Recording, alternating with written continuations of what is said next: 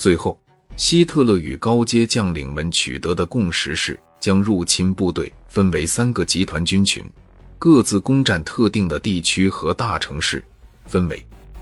北方集团军群由威廉·里特尔·冯·雷布元帅指挥，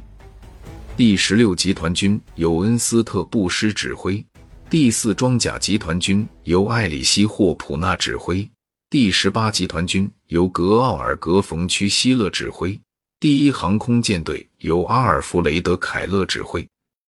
目标在一千多架飞机的掩护下，由东普鲁士出发。经德文斯克、奥斯特洛夫，穿越苏联中西部地区，占领或摧毁列宁格勒，总兵力为二十九个师。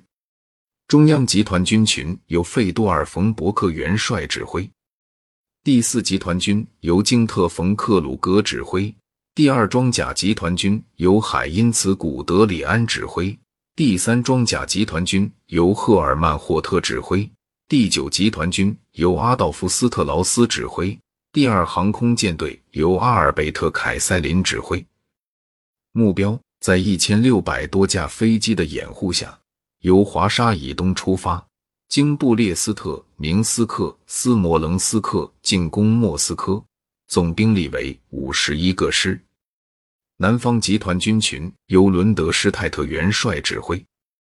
第十七集团军由卡尔海因利希冯史图尔普纳格指挥，第一装甲集团军由保罗路德维希埃瓦尔德冯克莱斯特指挥，第十一集团军由欧根里特尔冯硕贝特指挥，第六集团军由瓦尔特冯奈歇瑙指挥，第四航空舰队由亚历山大罗尔指挥。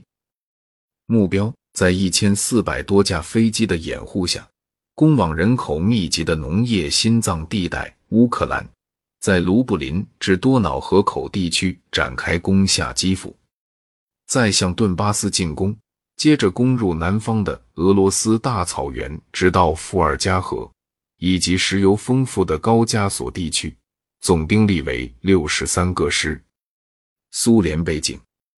一九四零年代初期的苏联，从各方面来说都是不可小觑的。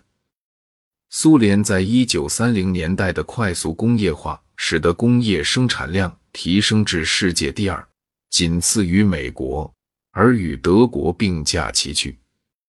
军事配备的生产同样快速增加。在战争爆发前，经济已经转向军事生产的方向。在一九三零年代早期，红军也发展出一套现代化的作战理论，并在1936年。将其颁布为全军的作战原则。